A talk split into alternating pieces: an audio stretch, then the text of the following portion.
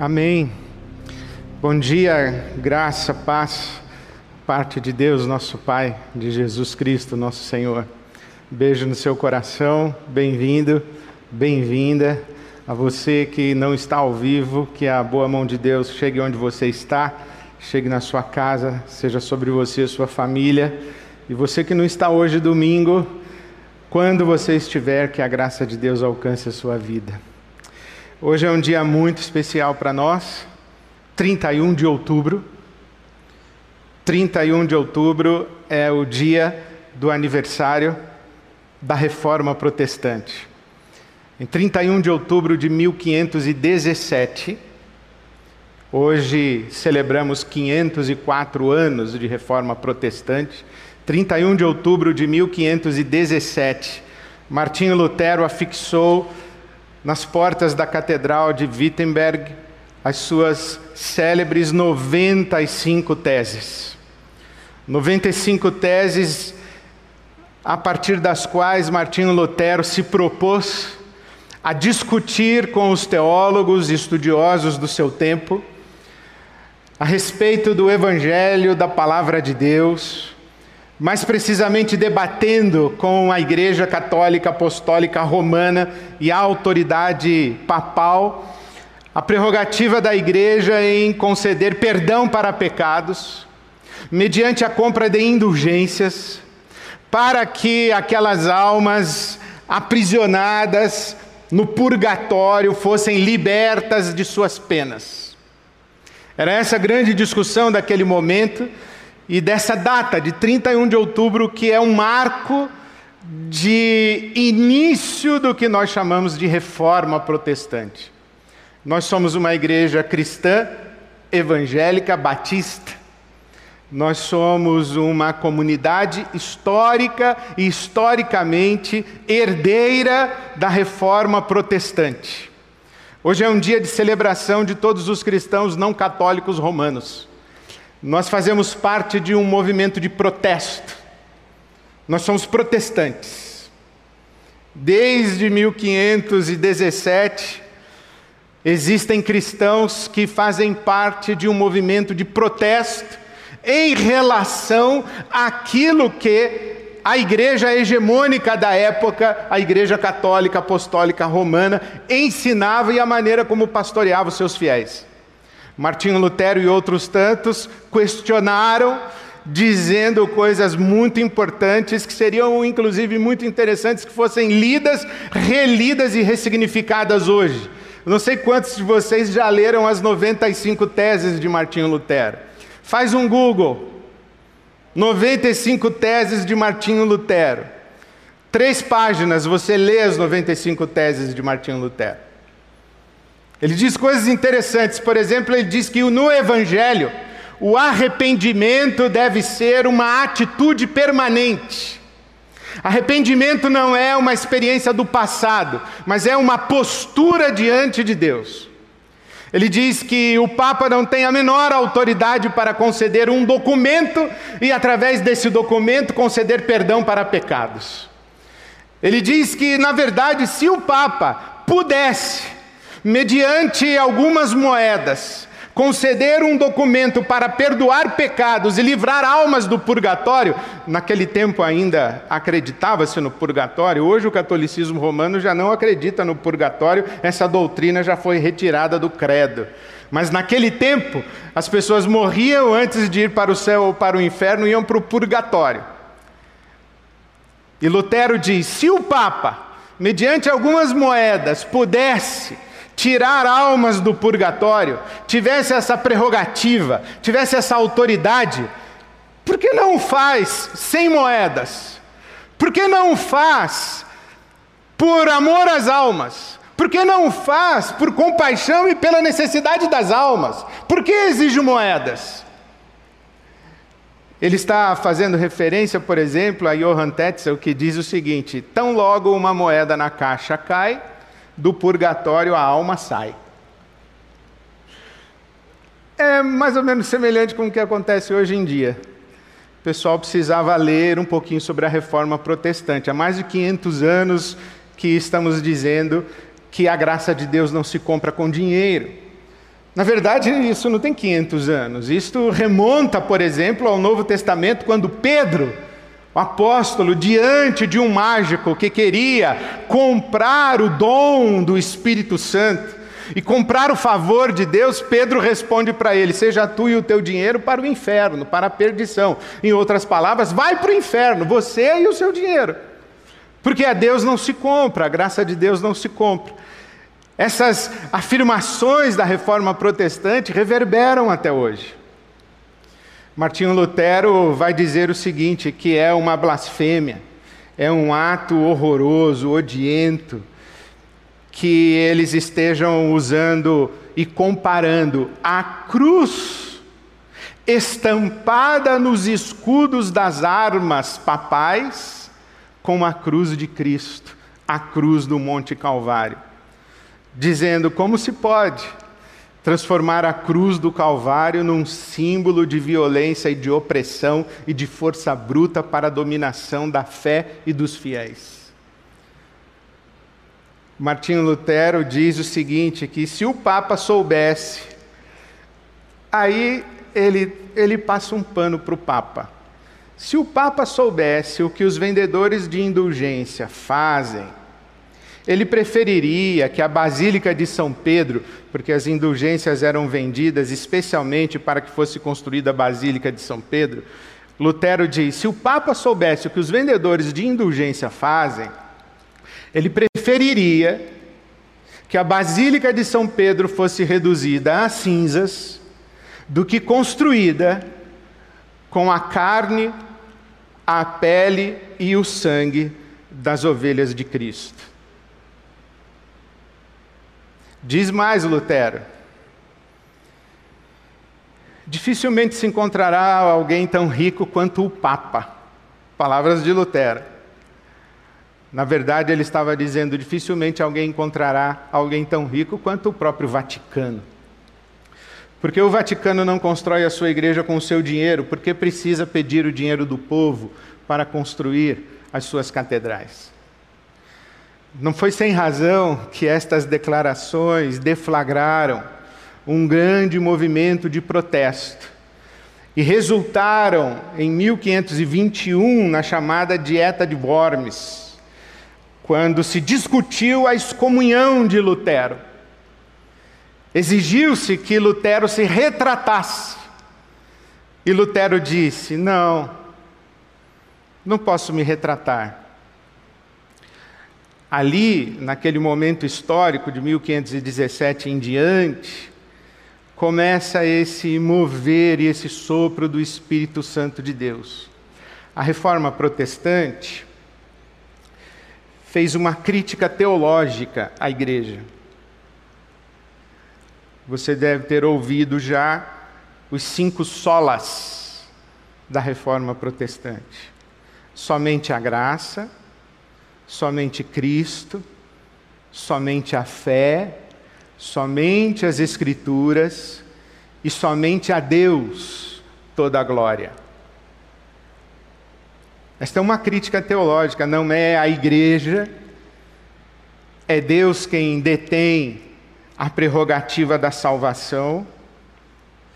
A salvação não é algo que compramos com moedas, não recebemos da igreja indulgência para os nossos pecados, mas é a graça de Deus quem nos salva, ou Deus nos salva pela sua graça. Nós nos apropriamos disso pela fé e não mediante os nossos sacrifícios, as nossas boas obras, as nossas, os nossos méritos. Somente Cristo é mediador entre Deus e os homens.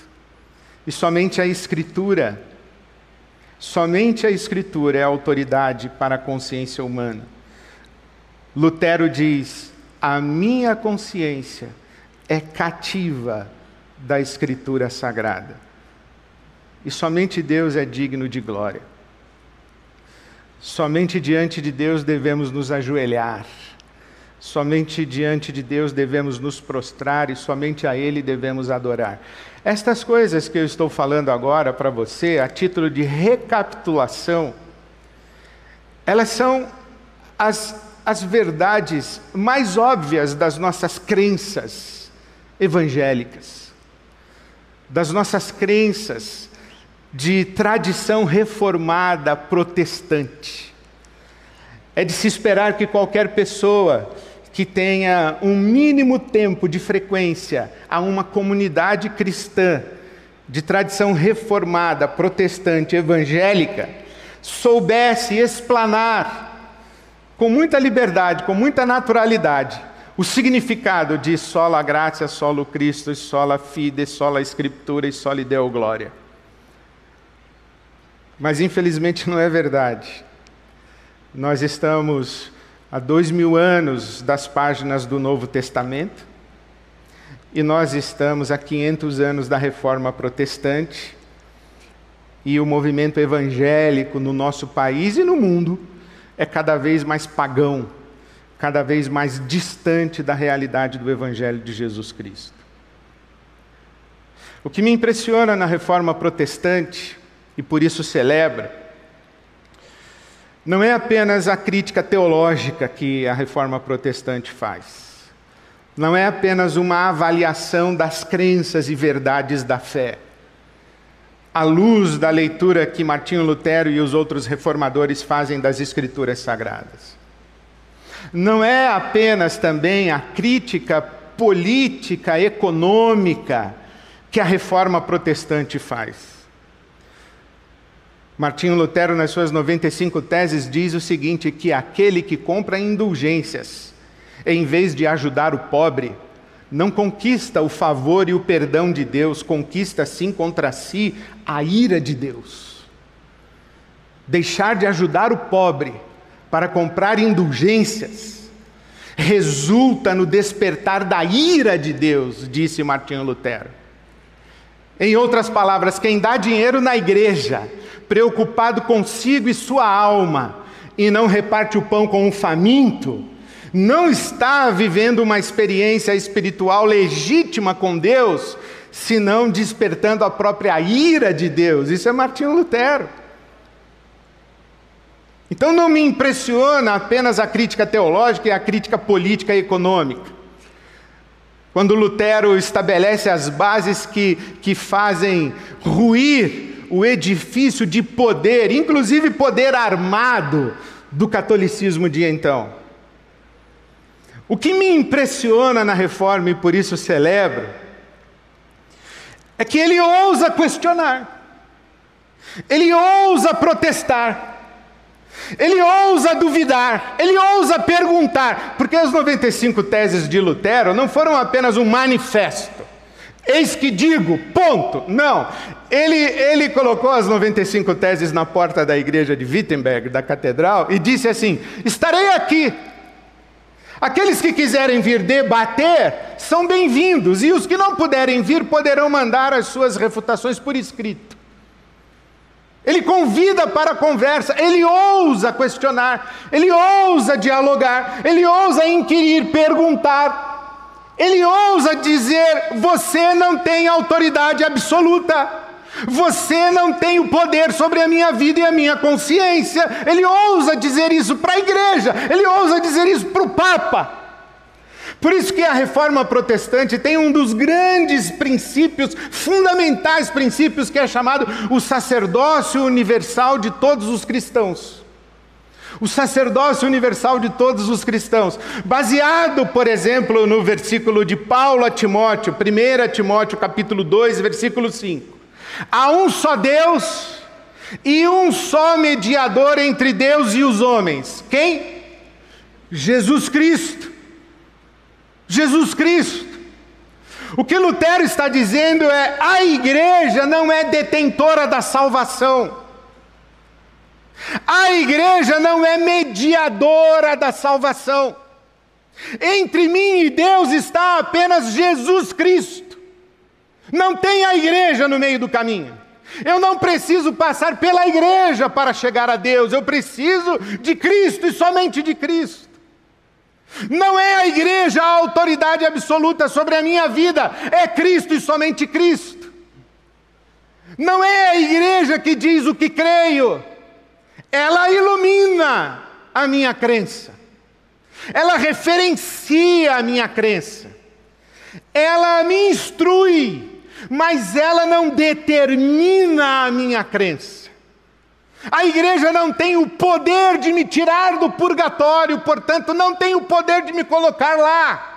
A igreja não tem o poder de me jogar no inferno, porque ela não tem o poder de me tirar de lá. Esta, esta afirmação categórica da reforma protestante, que afirma que todo cristão, toda cristã, você é sacerdote de você mesmo. Você não precisa procurar um um papa, sabe o que é o papa? É o pontífice. É o que faz a ponte. Você não precisa de um pontífice humano, exceto Jesus Cristo, homem, disse a palavra de Deus. Então você é sacerdote de você mesmo. Você é sacerdotisa de você mesmo. Você chega a Deus em nome de Jesus e ponto.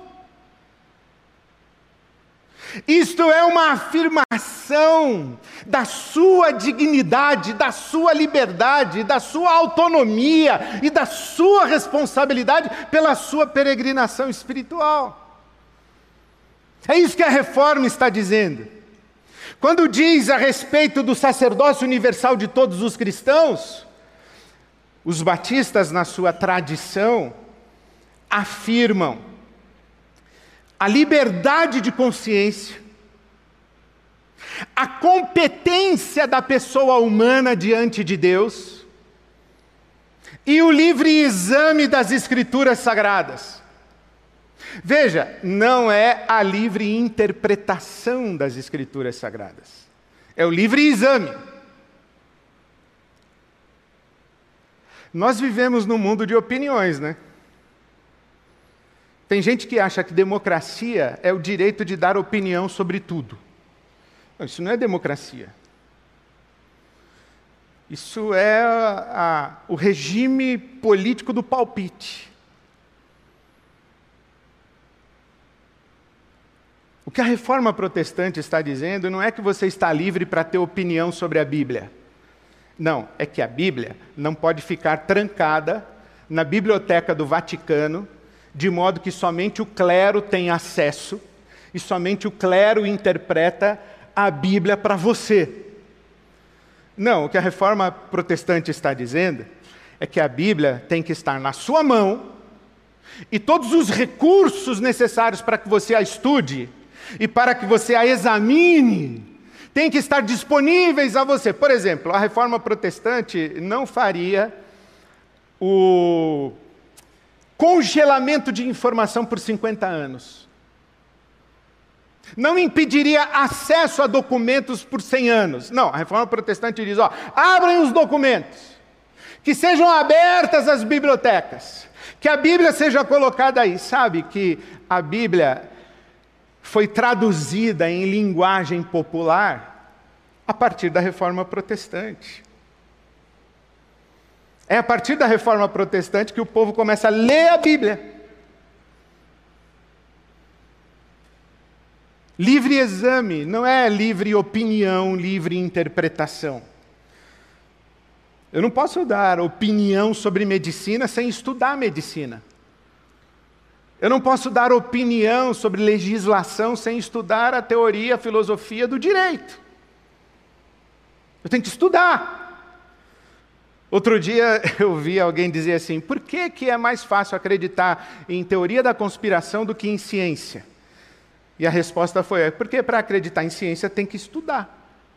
Para acreditar em teoria da conspiração basta participar de grupo de WhatsApp. A reforma protestante diz: esse livro aqui é sagrado.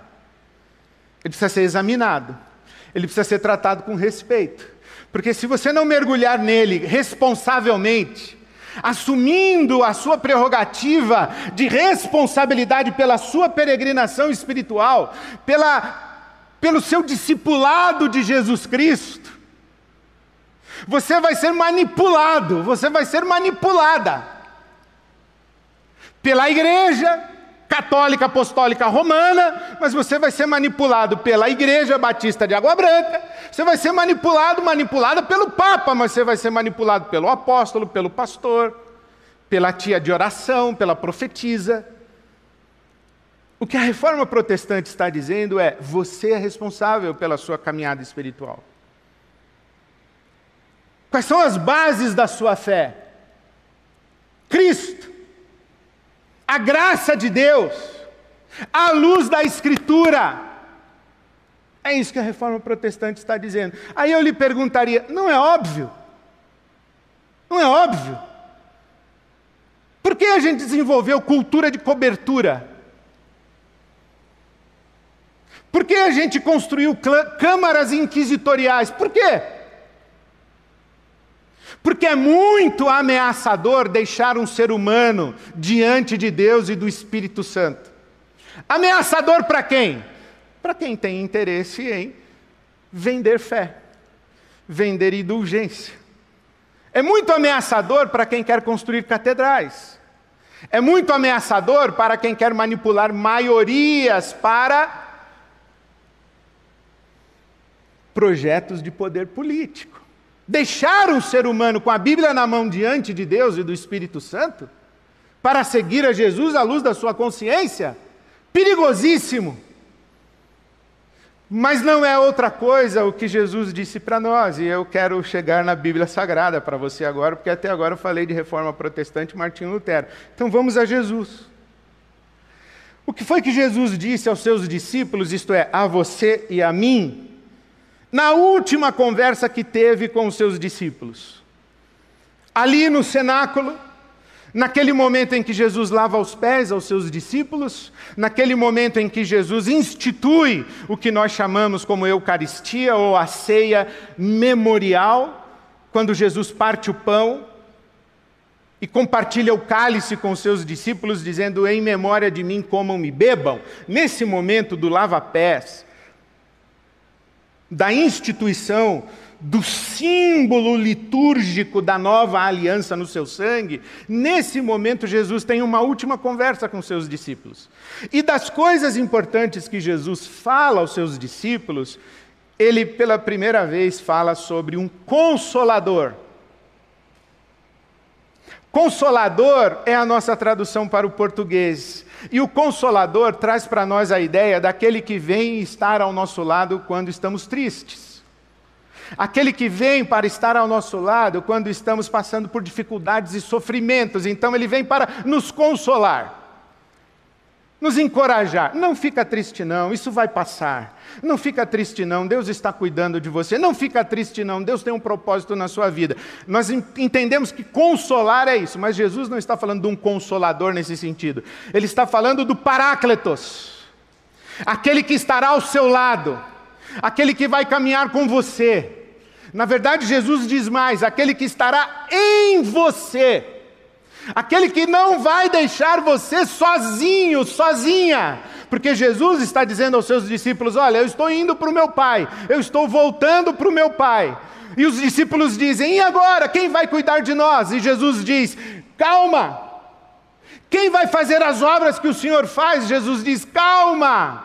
Eu vou pedir ao Pai e Ele vai enviar o Paráclitos, o Espírito Espírito do meu Pai, o meu Espírito que estará com vocês, habitará em vocês, e vocês vão fazer as obras que eu faço. Vocês! O que Jesus faz com esta palavra é transformar você e eu em protagonistas do seu reino. No reino de Deus não existem coadjuvantes. Todos nós somos protagonistas. Ou, se preferir, no reino de Deus, o protagonismo é da Trindade Santa e todos nós somos coadjuvantes igualmente. Agora leia João 14, versículo 16. Eu pedirei ao Pai, e ele lhes dará outro conselheiro para estar com vocês para sempre. Esse outro não é outro diferente, é outro igual. Diferente é uma caneta Bic e uma lapiseira. Igual são três canetas Bic. Dá para entender? Jesus está dizendo: Ó, vou mandar outro, mas é outro, não é lapiseira, é outro caneta Bic. Da mesma natureza, idêntico, igual. Vou mandar outro consolador, o Espírito da Verdade. Jesus está dizendo: Ó, eu vou pedir ao Pai e Ele vai mandar o Paráclitos, o Espírito da Verdade. Capítulo 14, versículo 25. Tudo isso lhes tenho dito enquanto, enquanto ainda estou com vocês.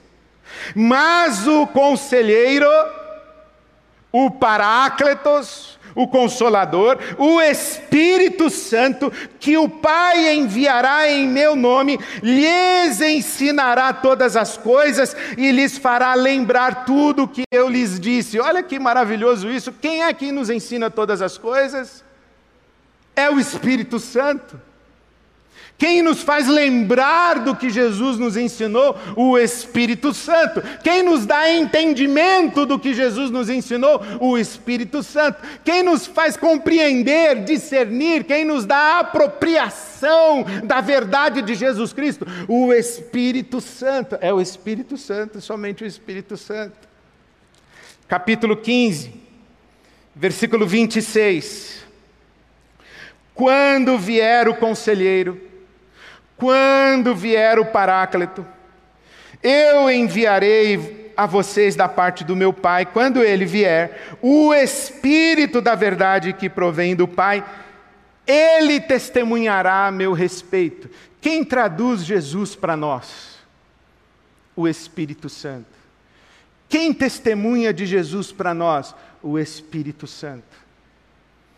Ele, o Espírito Santo, testemunhará a meu respeito. Eu gosto muito de lembrar esta, esta figura que o teólogo James Parker diz, que o Espírito Santo é como um holofote aqui às nossas costas, iluminando a face de Jesus que está diante de nós para que, em olhando para Jesus, possamos perceber e discernir a glória de Deus nele revelada. É o Espírito Santo quem testemunha de Jesus. Capítulo 16. Esse texto é muito maravilhoso, versículo 7. Os discípulos deveriam estar dizendo a Jesus assim: Não, não vai embora, não, porque ele falou: Olha, eu vou morrer, eu vou embora, eu vou voltar para o meu pai, os discípulos deveriam estar dizendo: Não, não vai embora, não, fica aqui. Então Jesus, no capítulo 16, versículo 7, diz assim: Olha, eu lhes afirmo que é para o bem de vocês que eu vou.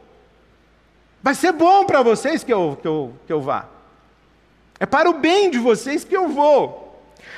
Porque se eu não for, o Espírito Santo, o conselheiro, o paráclito, não virá para vocês.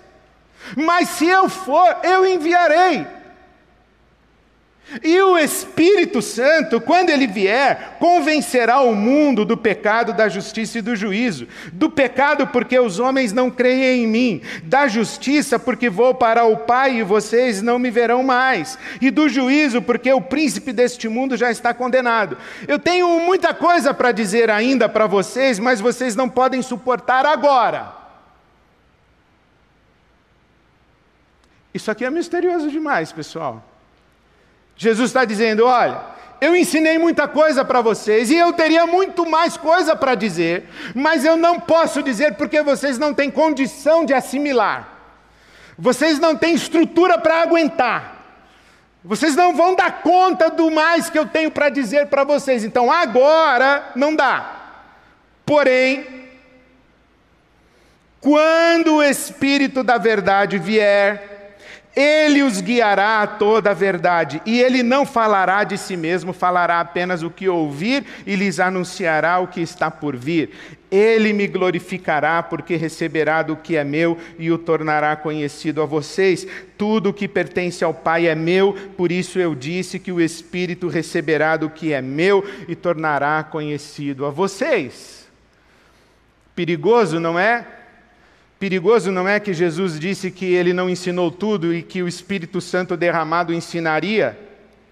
Perigoso não é que Jesus disse: Eu tenho mais coisas para dar a vocês e eu não posso dar agora, mas o Espírito Santo vai ouvir de mim e vai anunciar a vocês. O Espírito Santo vai receber do que é meu e vai compartilhar com vocês. O Espírito Santo vai ouvir de mim e vai guiar vocês a toda a verdade. O que é que Jesus está dizendo para nós? Que entre nós e Deus não existe ninguém a não ser Ele mesmo e que nós somos guiados pelo Espírito Santo de Deus no discipulado de Jesus Jesus para vivermos segundo a vontade de Deus. É isso que Jesus está dizendo. O que Jesus está dizendo é que você é responsável pela sua caminhada espiritual. O que Jesus está dizendo é que você é capaz. Capaz. De ouvir a voz do Espírito.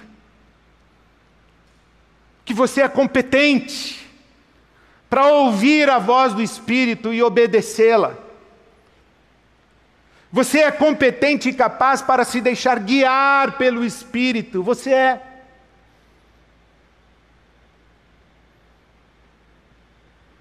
O que Jesus está dizendo é que você não pode, não deve entregar a ninguém este tesouro que Deus lhe deu, que é a sua liberdade, a sua autonomia e a sua consciência. Não pode, não deve. Você não deve andar sozinho nem sozinha. A Bíblia já disse isso para você, né? Que maldito o homem que confia no homem. A Bíblia não está dizendo que maldito sou eu se eu confiar no gerê. Não, não é isso que a Bíblia está dizendo. A Bíblia está dizendo: maldito sou eu se eu confiar em mim sozinho. Se eu confiar só na minha cabeça, se eu ouvir apenas a minha voz, daqui a pouco eu estou achando que eu sou Deus. Então eu tenho que andar na comunhão da igreja. Lutero não chegou lá e disse assim: aqui estão minhas 95 teses. Aqui está a verdade absoluta da fé. Não, ele disse: aqui estão minhas 95 teses, venham debater, venham discutir, venham para o diálogo, para a conversa. Se não puderem vir, mande suas respostas por escrito. A fé da igreja, ela acontece na comunhão da igreja. Mas a igreja não é dona da sua consciência. A igreja não é dona da sua salvação. E quando eu falo igreja, eu estou falando da Igreja Católica Apostólica Romana, da Igreja Presbiteriana do Brasil, da Igreja Assembleia de Deus, da Igreja Batista, da Igreja da qualquer igreja.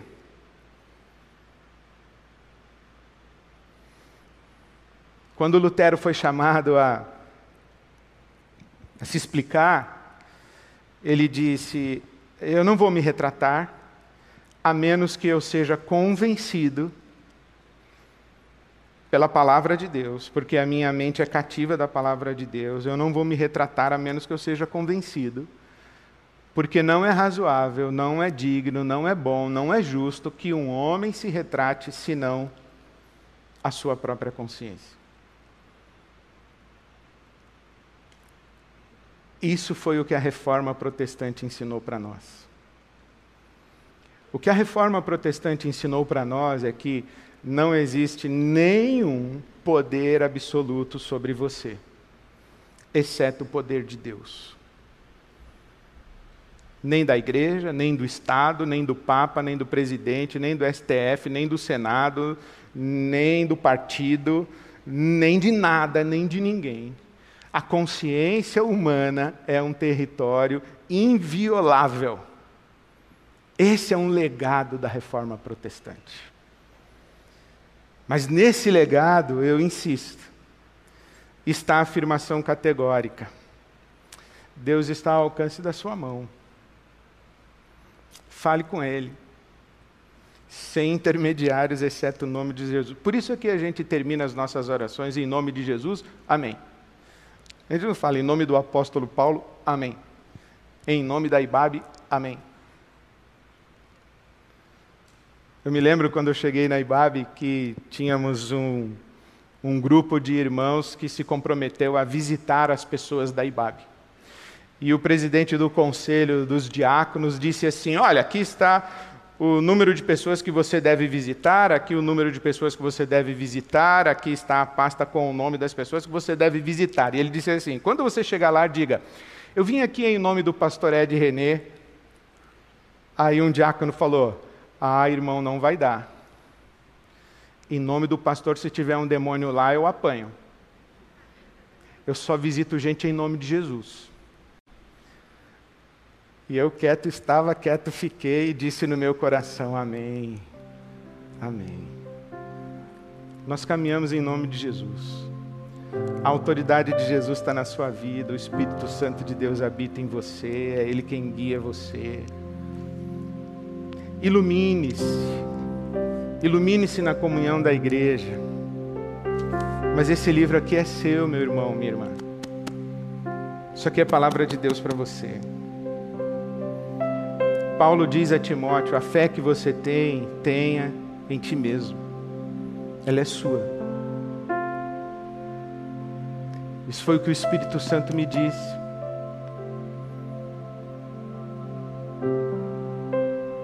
Ele não me disse só uma vez, ele não me disse numa noite mal dormida. Isso que o Espírito Santo me disse foi construído numa história, numa caminhada, numa vida de comunidade, mas é meu. É meu. Eu sei o que creio. Eu sei em quem creio. Eu sei da minha fé, eu respondo por mim diante de Deus.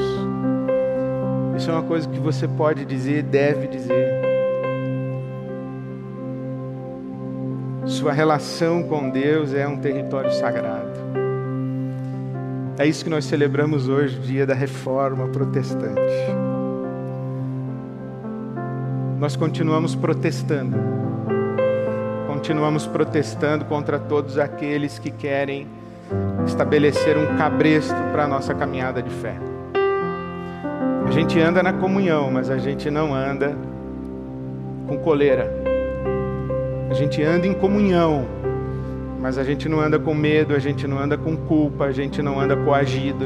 A gente anda em comunhão, respondendo a Deus para seguirmos a Jesus, guiados pelo Espírito Santo para a glória de Deus, o nosso Pai. A minha oração, meu querido, minha querida, é que você tenha uma experiência de primeiríssima mão, de primeiríssima mão, que você tenha uma experiência de primeiríssima mão com Deus, o nosso Pai, o Espírito Santo e Jesus Cristo, nosso Senhor. Que a sua fé seja sua não seja do seu pai, da sua mãe, do seu avô, da sua avó, da sua igreja, do seu pastor, do seu apóstolo, do seu bispo. Seja sua, sua experiência com Deus. Você diga: O Senhor é o meu pastor. Ele não é só meu, mas é meu. É meu pastor. Conheço. Ele me conhece. Me chama pelo meu nome eu ouço a voz dele. Jesus diz: As minhas ovelhas ouvem a minha voz e me seguem. A minha oração por você é que você ouça. Ouça Jesus. Você tenha coragem de seguir a Jesus, guiado, guiada pelo Espírito Santo, para experimentar a vida abundante que Ele tem para você, para a glória de Deus. Amém que venham mais 500 anos de protesto, se Cristo não nos arrebatar antes. Amém.